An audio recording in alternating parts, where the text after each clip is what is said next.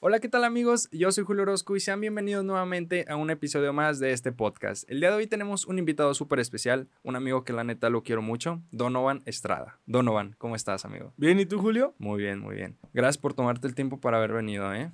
No, no es nada, no es nada. Bueno, antes de empezar, ¿qué te parece si te presentas? Para todas esas personas que no te conocen, cuéntales un poquito sobre ti. Ok, me llamo Donovan Estrada, tengo 16 años, hago videos en TikTok. Llegué a hacer en YouTube hace tiempo, pero mi fuerte es TikTok. Cuéntanos un poquito sobre tus inicios, cómo fue que comenzaste en todo esto de crear videos. Es una historia larga, porque a mí desde chiquito me gusta hacer videos. O sea, desde que estoy chiquito. Hay videos en YouTube, no los busquen. pero pues estaba chiquito. Bien. Y hice un tutorial de cómo hacer un separador. Ah, ok. Ya después de mi hermana encontró una aplicación que se llamaba Musically. Mi hermana grababa porque estaba más chiquita. Ya no le gusta porque no le gusta esto. Pero pues desde ahí yo también me agarré y dije, ah, no, pues yo también la voy a descargar en mi teléfono. Y empecé a hacer videos de dibujos porque a mí me gustaba mucho dibujar. No dibujaba bien, pero me gustaba dibujar. ¿Como tutoriales o como qué tipo? Dibujaba así como que, ay, voy a dibujar esto, y una parte, y una parte, y una Ah, parte. Y de hecho, como me llamo Donovan y yo hacía videos de dibujo, dije, no, pues tengo que inventarme otro nombre, algo que combine. Y le puse Donovarts, o sea, Dono y Arts de arte. Creativo, creativo. y ya después, pues yo en esa cuenta, en esa cuenta duré como tres años haciendo videos. Primero hice, pues lo que te digo de dibujo, después hice transiciones, después hice lo que salía, después empecé a hacer videos de edición, empecé a editar, clones, de salir dos personas, como que me los ubicas, ¿no? Sí. ¿Sigues Es- haciendo uno que otro video? Sí, de sí, no? es que me gusta editar, pero hacía diario, o sea, me gustaba mucho editar. Este, slow motion, después seguí a hacer eso y así, así me seguía. A ti te tocó cuando Musical.ly estaba de moda hacer transiciones. Sí, de me que- tocó todo eso. Ok, se me hacían bien chidas, ¿sí? No, Nunca aprendí a hacer una yo. Tan difíciles. Ya no me acuerdo, ya no me salen, pero medio me salían, pero no tanto que digamos. ¿Y cómo fuiste avanzando hasta el punto de volverse TikTok Musical.ly? Pues yo, de hecho, había dos aplicaciones, había Musical.ly y había TikTok. Ah, o sea, TikTok sí, siempre existió. Sí, era de China. Yo también tenía una cuenta en TikTok. De hecho, me destacaban, me destacaban videos así. Ah, ok. Y después se juntaron. Fue bien raro cuando el momento de juntarse, porque pues que se junten dos aplicaciones, pues estaba... Está difícil. Sí, está difícil.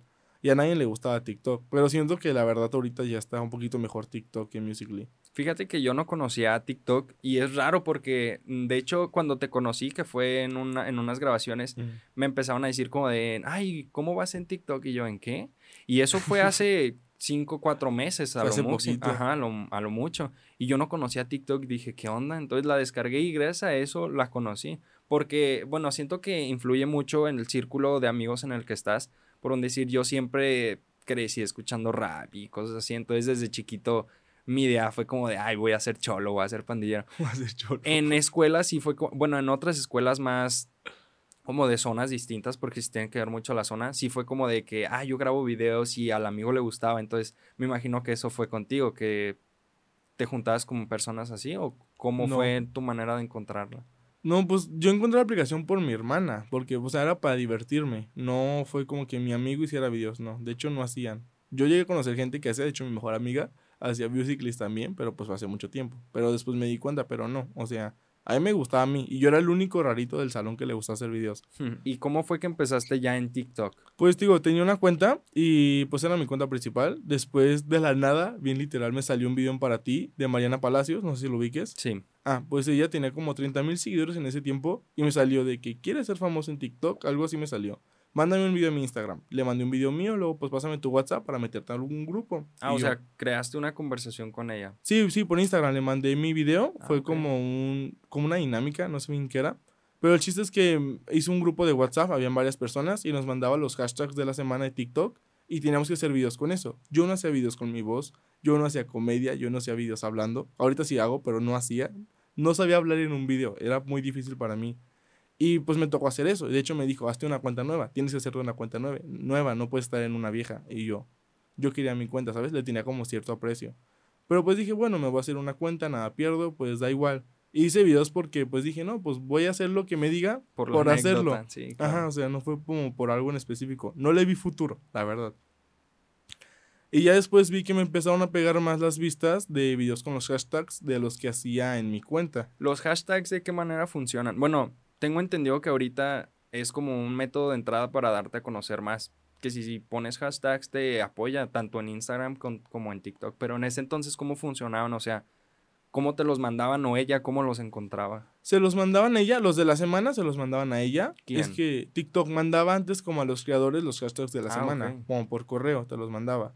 Pero no sé bien la neta qué onda. No sé si funciona. ¿Era como o un apoyo para ayudarlos a ellos? Para que supieran qué venía para la semana, para que hicieran videos, para tener contenido para sus hashtags. Ah, no, dudo que ahorita sigan con eso. No, Ya- sí, sí mandan los hashtags de la semana. Pero pues ya casi nadie hace contenido de hashtags. O sea, Ya- tenía que ver el hashtag con el video. Ajá, sí, sí, sí. Ah. Era como día en la playa. Tenías que hacer un día en la playa en tu casa. O sea, Ah, estaba ya, ya, raro. Pero no sé si haya gente que lo siga haciendo, pero ahí siguen los hashtags saliendo cada semana. ¿Y cómo, cómo fuiste llevando eso de tu cuenta? No, pues o sea, yo hacía videos, te digo, de los hashtags por hacerlos, me pegaban más, pero pues mi cuenta yo tenía mucho aprecio, así que yo seguía en la de Donovarts. Ya después, este, digo, yo editaba. Había un audio, no sé si lo ubicas. ¿Qué tipo de edición hacías? Hacía slow motions, o sea, de que, ah, que esto, esto, le ponía luces, como... ah, ya, ya, ya. O sea, sí ya, ya, ya, sí, sí. sí. o shakes o así, no sé. Pero pues hacía eso. Y ya después te digo que me salió una canción en para ti, estaba viendo videos y me salió de bebecita, ponte bonita, voy a pasar a buscar. ¿Sabes cuál, sí, no? clásico de. Y yo dije, no, pues se me ocurrió como que en cada parte de bebecita, pues un emoji de bebé, ponte bonita y así, no sé. Fue bien raro. Y empecé, se me ocurrió así de los emojis que iba a poner. Y dije, pues lo va a grabar.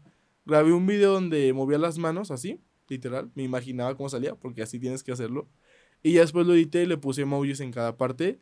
Y ya lo subí. Nunca había hecho videos así. De hecho, eran como. Yo inicié a hacer esos tipos de videos, de mover emojis, porque pues era eso. Sí. Lo subí, me, se me fue la luz en la casa ese día. Fue como de, ah, pues X, me dormí, me desperté y el video ya tenía un buen de vistas. Bueno, para mí tenía muchas vistas, tenía como 30 mil. Era el video más viral que había tenido y pues la neta me saqué hasta de onda. Pero en ese entonces ya había creadores fuertes. O sea, 30 mil eran en general muchas o para ti eran muchas. No, para mí eran muchos. Es que era, era el video que más vistas había tenido en toda mi trayectoria Ah, de tres años, ¿sí entiendes? Sí, sí, sí. Entonces, pues sí, ahí eran muchas. Para mí.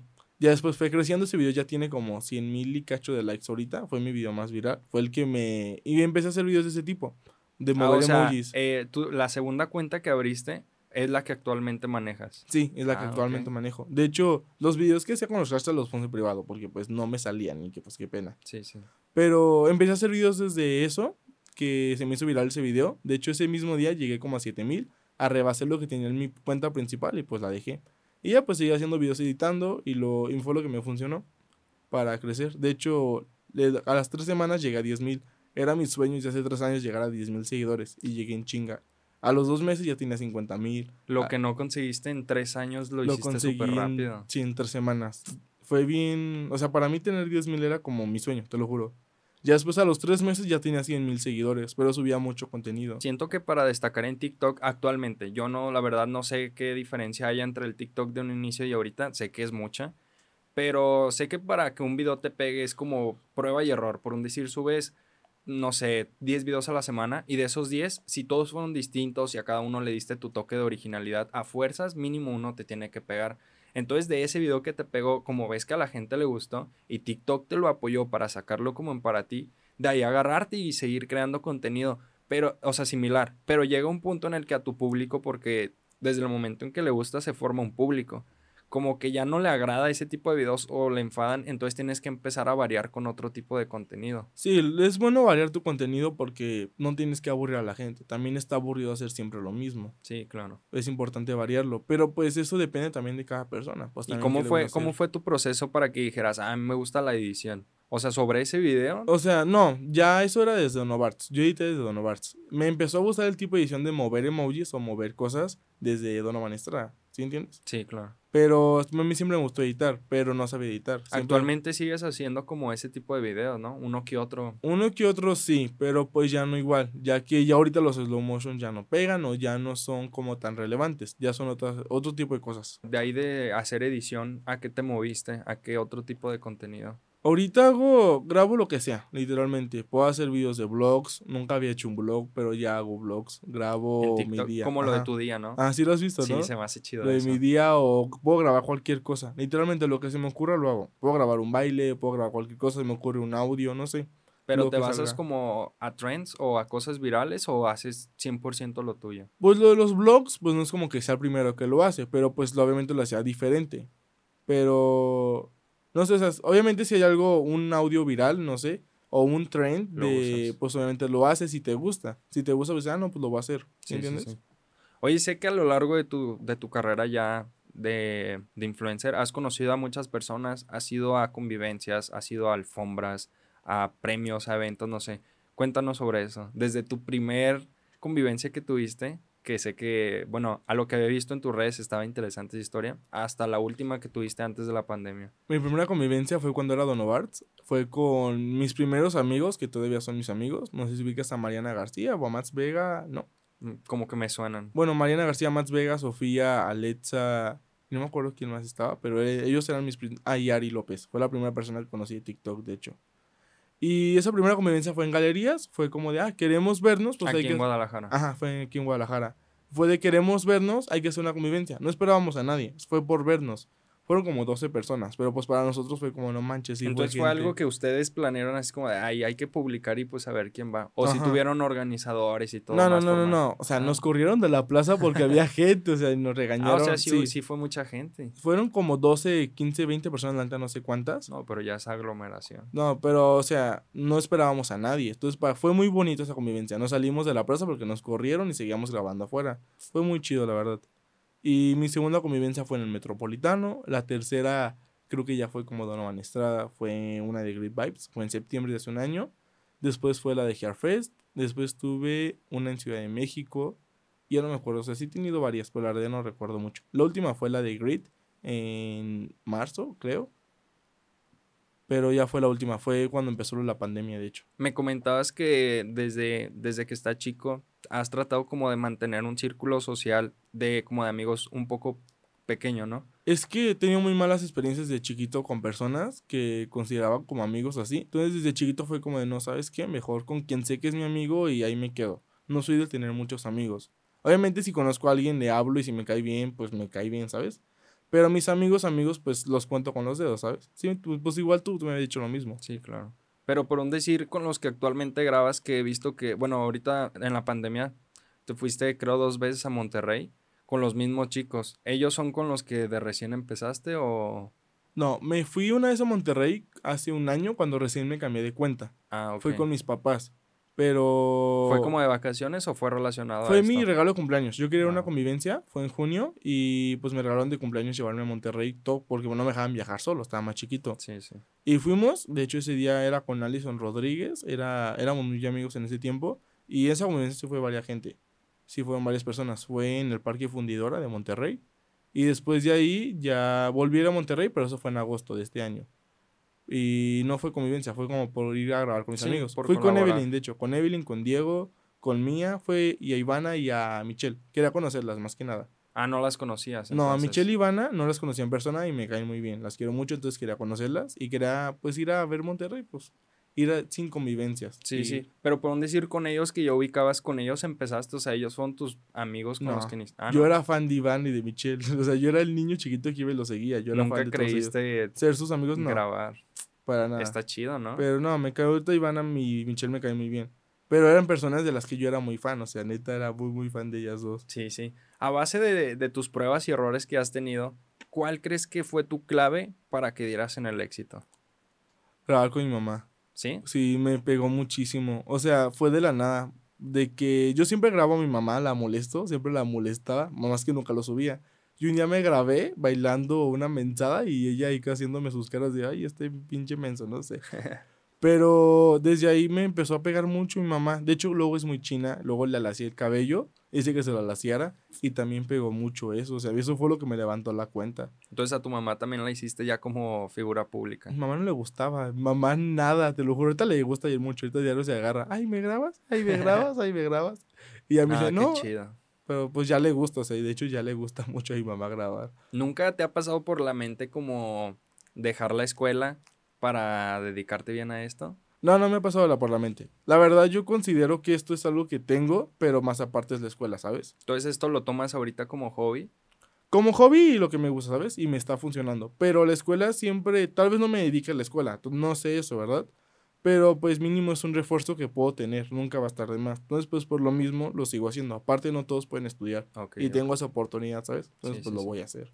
Claro. ¿Cómo fue la asimilación que tuvieron tus papás hacia ti cuando empezaste a hacerte como más conocido? A mi papá se le hacían mensadas, era así, ay, tus mensadas. O sea, Perder el tiempo. Ajá, no, para mi papá era perder el tiempo. O sea, nunca como que le vio futuro ni en eso, o sea, no me veía futuro en eso. Mi mamá siempre ha sido de la que en lo que haga me apoya, desde siempre. Haga lo que haga, siempre ha estado ahí. Pero ya después cuando mi papá vio que empecé a crecer, pues ya fue como de, ah, no, pues sí le funciona. Ahora, ahorita la fecha, toda mi familia me apoya mucho. Oh, qué chido. Sí, he visto que tratas como de meterlos a tus videos que Les grabas y gusta a, todo. los- a todos. A mi hermana no. Mi hermana sí no. O sea, a mi hermana no le gusta. Y fue la fue, ella fue la que empezó, o sea, ¿no? la que fue tu primera La que influencia. grababa por mensaje. Sí, Y fue ya mi ahorita ya no le gusta. No, no le gusta para nada. Ahorita, en todo el tiempo que has estado dándole, ¿qué público es el que más tienes de tu lado? Niños, adolescentes. Yo creo que tanto niños como adolescentes. No sé qué tanto sea el rango, porque, porque en TikTok, pues obviamente a los niños le ponen que tienen más edad para poder ver videos, ya que tienes que tener mínimo 16, creo, para poder tener TikTok. Me dijiste que habías tenido un problema, bueno, no me dijiste, creo, o a lo mejor sí, no recuerdo, ver, pero que no podías hacer como en vivos por tu edad, ¿no? Ajá, sí, sí, sí. De hecho, me lo arreglaron, arreglaron los de mi agencia, Ok. pero ya no digo que tengo 16, porque donde me lo quitan, mejor así. Dije, no, mejor así. O sea, necesitas tener 17 para tener TikTok. Creo que 18 o 16 años, pero no sé bien qué onda. Es que ya le fueron cambiando, entonces no era así.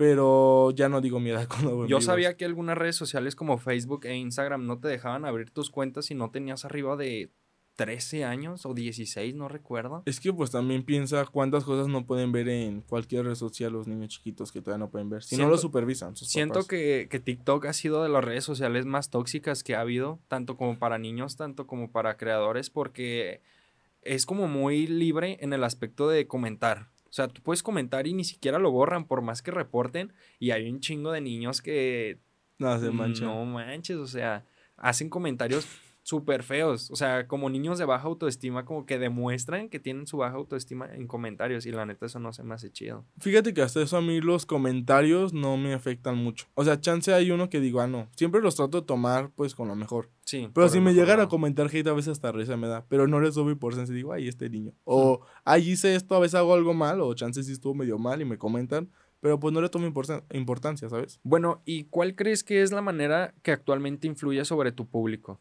No soy una persona muy de motivar o influir a las personas, pero yo en mis historias de Instagram siempre subo lo que hago, literalmente. Si estoy haciendo un trabajo de la escuela, ahorita en clases en línea, todo lo que estoy haciendo un examen o algo, lo que saco lo subo.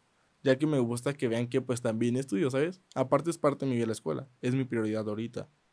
Actualmente siento que es la mejor influencia que le puedes dar a los niños porque actualmente las personas piensan que el ser influencer o el pegar en redes es una, súper fácil y dos, que cuando pegas adiós escuela, 100% TikToker. Y no, realmente yo no le veo mucho futuro a TikTok. ¿Qué pasó con Estados Unidos o con India? Desapareció y no tarda en desaparecer. Que no dudo que saquen otra aplicación, pero de toda la vida no vas a vivir de TikTok, de hacer en vivos y eso. Entonces, siento que es la mejor influencia que le puedes dar a tu público, la escuela. No, obviamente esto es algo que hago aparte de mi escuela, o sea, me lo hago aparte porque me va bien en la escuela. Si me fuera mal, me lo castigarían, ¿sabes? Sí. La escuela antes que nada es mi prioridad. Si no me va bien en la escuela, ni me dejan hacer esto mis papás, ya que soy menor de edad. Pero para mí mi pensamiento es, si me llego a dedicar a esto en un futuro, lo puedo hacer tanto ahorita y estar en la escuela y que me pueda ir bien, lo puedo hacer las dos cosas, la verdad. Organizar tus tiempos. Me organizo mis tiempos. Pero en un futuro yo no sé si me voy a dedicar a lo que vaya a estudiar en la universidad. Pero tampoco sé si me voy a dedicar a esto de grande. Si me vaya a seguir funcionando de grande. O si vas a estudiar algo relacionado con esto. Ajá. Entonces yo siento que lo mejor es tener un respaldo, más que nada pues tu título o algo. Aparte, si tienes la oportunidad de estudiar, no la debes desaprovechar, más que nada. No Sí, todos sí. pueden estudiar. Oye, y no sé, ¿tienes algunos proyectos próximos que, no sé, abrir tu, tu página, alguna tienda, vender algo? ¿O no se te ha pasado por la mente emprender Es aprovechando tus números? Ahorita por, por lo mismo en la escuela, como que no me entraría tanto el tiempo para hacer eso. Mi sueño, como sea, siempre ha sido como tener algo, como un negocio de ropa, algo así, pero como una marca, pero ya eso ya más a futuro. Este, pero no, no sé, ahorita por la escuela creo que no se podría tantas cosas así. Yo sé que siendo creador de contenido, eh, como te decía, es muy tóxico porque hay veces que tienes como decaídas o tropiezos, que llega un momento de tu vida en el que ya no quieres como seguir, que sientes que no la estás armando que no estás dando el 100, ¿Te ha pasado algo similar? No soy una persona que se desanime por eso, ya que te digo que lo hago porque me gusta. Sí me llego a desmotivar, porque digo, ah, no hice esto, me tardé tanto y no le fue tan bien, o como esperaba. Después digo, ver, para empezar ni siquiera imaginé tener lo que tengo ahorita. Entonces, pues por eso mismo intento ni desanimarme ni quejarme, ¿sabes?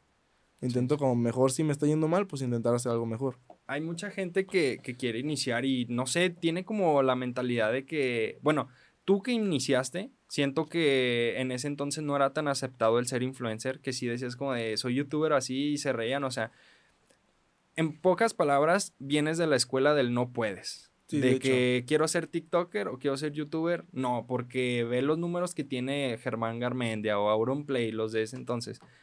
Entonces, ¿qué consejos les puedes dar a esas personas que, están por iniciar en esto? Que, o sea, Háganlo porque les guste. O sea, literalmente, si alguien viene y te dice que no puedes, pues te tiene que dar igual esa persona no va a hacer que puedas ni que no puedas.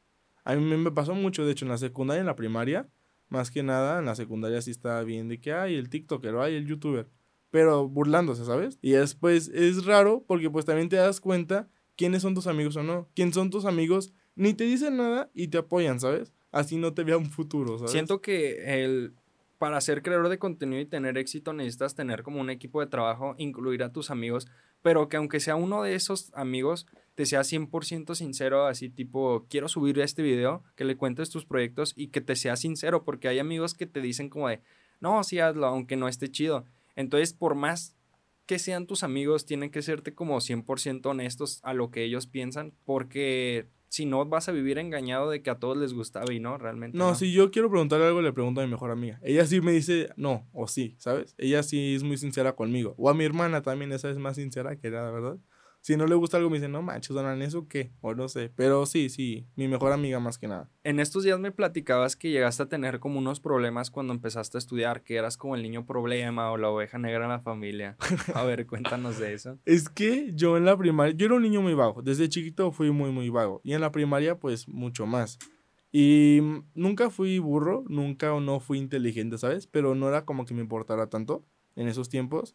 Yo me peleaba mucho o pues muchas cosas que terminaban siendo problemas. A veces no eran alrededor. Una vez intoxiqué a mi salón. O sea, pero no fue tan alrededor, ¿sabes? O sea, yo llevé crolina a mi salón. pero es que, o sea, de que me la llevé porque yo decía que yo era brujo. Entonces asustaba a mis compañeros diciéndoles eso. Entonces yo me llevaba eso disque para hacer pociones. Y me juntaba con mis amigos para hacer pociones de hormigas, ¿sabes? O sea, bien tonto. Yo lo eché en un frasco y se me cayó en el salón. Y maestra de las que olía Doritos y se moría. Entonces, pues olió la corolina y se hizo un escándalo y me suspendieron un día. Pero, o sea, ahí era el niño problema. De hecho, esa maestra fue la maestra que mis papás, diario le mandaba a hablar a mis papás, diario, diario, porque era bien vago, no hacía un trabajo. Y mamá habló con ella de no, a mí hábleme para que este inmenso se componga. Y desde ahí me compuse. Esa maestra me apoyó mucho. Desde quinto subí mi calificación y fui cambiando tanto mi actitud, fui bajándole pues a ser problemático, ¿sabes? Porque si era un niño problema. Era el niño problema en la primaria, literalmente. Y ya en sexto, este, era el ejemplo de conducta de la escuela, o sea, de la primaria. ¿Llevaste como asesoría psicológica o así, o solo por tu cuenta? Sí llegué a ir al psicólogo, pero no sé en qué tiempos eran. Pero fue más por mis papás y mi mamá, más que nada por mi mamá. Pero mi mamá... Bien. O sea, sí, sí, sí. Aparte mi mamá fue como que ya un tiempo dijo, ay, ¿sabes qué? Si no le gusta la escuela ya es su problema. Porque pues ya como que ya se había hartado. Y ya fue cuando me, yo me compuse. Y me empezó a ir mejor en la escuela. Y aparte dije, si me va mejor, uno, tengo más privilegios con mis papás. Y dos, pues me va mejor a mí, ¿sabes? Y te digo, o sea, neta, pasé de ser niño problema a ser el ejemplo de conducta de la escuela. Porque hubo un comité, oh, hubo un comité en la primaria donde, tenía, donde metían los ejemplos de conducta de la primaria y me metió a mi y ahí estabas. Sí, ahí estaba. De hecho, no estuve en la escolta, también eso fue como algo que me desanimó en esos tiempos porque yo quería estar, pero porque al final ya me estaba yendo bien y ya medio me lo merecía, ¿sabes? Y metieron a muchos que no y al final de sexto fui de los demás altos de calificación de mi primaria y no me dieron diploma y me caló bien mucho, ya que yo sí lo esperaba y niños que les fue peor, pero como estaban en la escuela les dieron diploma del salón. Y pues me caló mucho en ese tiempo. Y ya en la secundaria siempre fue como de, no, pues tengo que ser el mejor, ¿sabes? En la escuela. Sí, sí. Y en la secundaria era un niño súper tranquilo. En primero era el niño bueno, era el niño... Pues no era niño, no es como que ahorita sea niño malo, pero pues simplemente yo ahorita chance hago más desmadre, pero no desmadre. Soy de los que hablan y no se callan, pero no me paro a hacer desmadre, ¿sabes? Sí Eh, me platicaste una historia que la neta no sabía si tocarla, pero la vamos a tocar. De lo de la superstición de tu mamá, que que te llevaba acá, que a ah. Chapala. A ver. Desde chiquitos, mi familia, de parte de mi mamá, somos muy susceptibles. Susceptibles. Ah, esa madre, así déjalo, no importa. Este, a las cosas como de espíritus o paranormales, la neta. O sea, desde chiquita, mi familia, de parte de mi como mamá. muy de energías y vibras y No, no, o sea, que se nos aparecían cosas o sí nos pasaban cosas. O sea, eso es otra historia. Pero pues el chiste es que mi mamá le empezaron a pasar muchas cosas. Entonces mi mamá no se entendía porque pues hasta llegaba a pensar que estaba loca. Entonces, pues desde ahí se metió a una escuela que se llama, bueno, es una cosa que se llama Reiki, no sé si lo ubiques. ¿no? no. Bueno, pues no sé bien qué tanto sea. Es como de energías, es como, se supone que es como medicina alternativa. Vienen muchas cosas más, pero. Ah, ya sé, como meditar, como arreglar tus, tus vibras. Ajá, también. Ah, ok, ok. Pero es en otro sentido, pero sí también va eso. O sea, es, la Reiki es más como todo. No sé si me entiendes. La verdad no sé ni yo bien qué tanto sea. Pero mi mamá desde ahí se empezó a entender mucho y empezó a aprender nuevas cosas. Y me decía, no, pues a mí me enseñaron hoy que el agua, para que, para que el agua consiga azúcar está difícil. Si tú le das azúcar y pides un deseo o dices algo, no me acuerdo que me dijo que dijera, se te va a cumplir. Yo en ese tiempo pedí 100 likes en cada video. Era cuando era Don Omar. Te lo juro, o sea, yo dije, que tengas 100 likes en cada video, por favor. Un puño de sal, de azúcar. De azúcar, no, es en serio. Y se me cumplió, ¿sabes? Se me cumplió y me da risa. Ya después llegué a pedir, pues, o sea, hasta de payaso. Algún día llegará un millón, pero fue de payaso. Eso era algo que en mi vida me esperé, ¿sabes? Y ahorita, ¿ve? Y, o sea, yo sé que muchas cosas que me ayudó mi mamá, sé que tuvieron que ver en ese proceso, ¿sabes? Porque mi mamá siempre me apoyó mucho y más siento que eso fue de mucha ayuda. Yo siento que más que eso de superstición es como si lo crees, se crea. O sea, si tú crees que vas a llegar a tal meta, no tan así de, ah, voy a ir a aventar un puño de azúcar al, al lago, pero sí es como de fijarte una meta y ser constante. O sea, también no ah, vayas a pedir un deseo y no vayas a hacer nada. O sea, así pedí eso y así seguía haciendo contenido. Es que yo siempre hice las cosas como debía hacerlas, ¿sabes? Siempre hice Entonces, ¿crees que fue como una casualidad? No, o sea, fue, siento que fue como que ya desde ahí como que, o sea, siento que sí me sirvió, ¿sabes? No sé bien si haya sido verdad. Aunque sea para para Pero nunca dejé de hacer videos, o sea, siempre seguí haciendo lo mismo y lo que me gustaba. Simplemente se me fueron abriendo caminos, se me empezaron a hacer videos virales, ¿sí me entiendes o no? Sí, sí. Pero siempre seguí haciendo contenido. Obviamente no voy a pedir de si no va a hacer nada, pues no va a servir de nada, ¿sabes?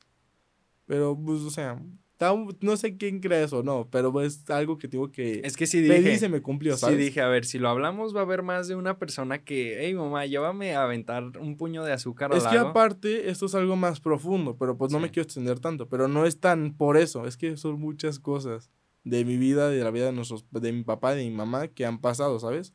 Digo que somos muy susceptibles, o como se diga eso. Entonces es más normal, o sea, no sé si me entiendes. Entonces, a base de todo esto, de errores, de caídas, todo lo que has tenido, ¿cuál crees que es la mejor manera de, dar, con el, de dar con el clavo para el éxito? Creyendo en ti mismo. O sea, si tú crees en ti mismo, de ahí te puedes agarrar y no dejar de creer en ti, porque si dejas de creer en ti, dejas de hacer videos. Es un ejemplo. Obviamente hay diferentes tipos de cosas en las que puedes creer en ti. En mi caso me gusta hacer videos. Creí en mí, mi mamá creyó en mí, ponle, y pues fue lo que me sirvió, ¿sabes? Creer en mí. Chance ahorita podrá seguir siendo Novar, seguirá creyendo en mí, ¿sabes? Seguirá luchando, pero pues... Es depende ya como el contenido que, que desees hacer, ¿no? Por un decir, si te hayas dedicado bien a lo del arte, sé que pues de una u otra manera hayas encontrado la forma para pegar o algún video se te haya hecho viral. No, sí, aparte, o sea, si me gustaba eso, pues me tenía que pegar. Si me pegaba o no, pues es hacer lo que te gusta. Si no te funciona o te funciona, pues por lo menos lo hiciste, ¿sabes? Sí, sí, sí. Pero pues si crees en ti, si crees en ti mismo, pues es lo que te va a servir. Te digo que yo ahorita ya no me, me dejé como a un lado de TikTok porque la neta no tengo tiempo. Estoy dándole duro a proyectos externos que tengo. Pero no sé si te llegué a platicar que me borraron mi cuenta de TikTok. Te borraron una, ¿no? Y después hiciste otra. Y en total tuve como tres, pero las primeras fue como de un video a la semana o así. Ya la última que me borraron fue la que sí sentí feo, porque fue cuando los conocí a ustedes que había grabado con... En ese entonces no había grabado videos contigo, pero habíamos repetido unas grabaciones que tuvimos que tú ya no pudiste ir y grabé con Audio Ochoa, con Sofi Mata. Entonces lo que más me pesó fue que se me borraron los videos en borradores, videos que ni siquiera habían salido. Entonces, sí traigo la, mente tipo, si me vuelvo a hacer otra cuenta y le vuelvo a dedicar todo mi tiempo, en algún punto se me va, me la van a borrar es de que tienes que subir videos, si dejas de subir videos es algo que te deja de pegar, ¿sabes? Lo que me habías comentado de que eh, te hicieron crear una cuenta nueva. Yo cuando decidí, así que le dije a una amiga, ¿sabes qué? Ya voy a pegar chido a TikTok, me dijo, hasta otra cuenta nueva. Y le dije, ay, güey, tengo unos videos que sí me gustan en esta cuenta. No importa, cuando haces una cuenta nueva y empiezas a subir un chingo, TikTok te ayuda. Pues que ve que es alguien nuevo que está subiendo muchas cosas, ¿sabes? Yo creo que la manera más fácil de hacerte algo es hacer otra cuenta. Pero si ya estás pegando o has llegado a pegar, pues obviamente no sirve nada hacer otra cuenta. En mi caso, yo no salía en para ti, para que me entiendas, como tenía mi otra cuenta. En esa empecé a salir, entonces pues por eso mismo no me quito de esta. Aparte, pues ya, ya tengo mi público, ¿sabes? Ok. Bueno, pues yo creo que ya sería todo, güey. Me, me divertí mucho, aprendí cosas. eh, a ver si las pongo en práctica. Así que ya saben, amigos, él fue Donovan Estrada. Sigan sus consejos. Y este fue el video de hoy. Ya saben, si les gustó, me lo hacen saber dejando un bonito like y en los comentarios a qué persona les gustaría que tuviéramos aquí. Así que nos vemos en el siguiente episodio.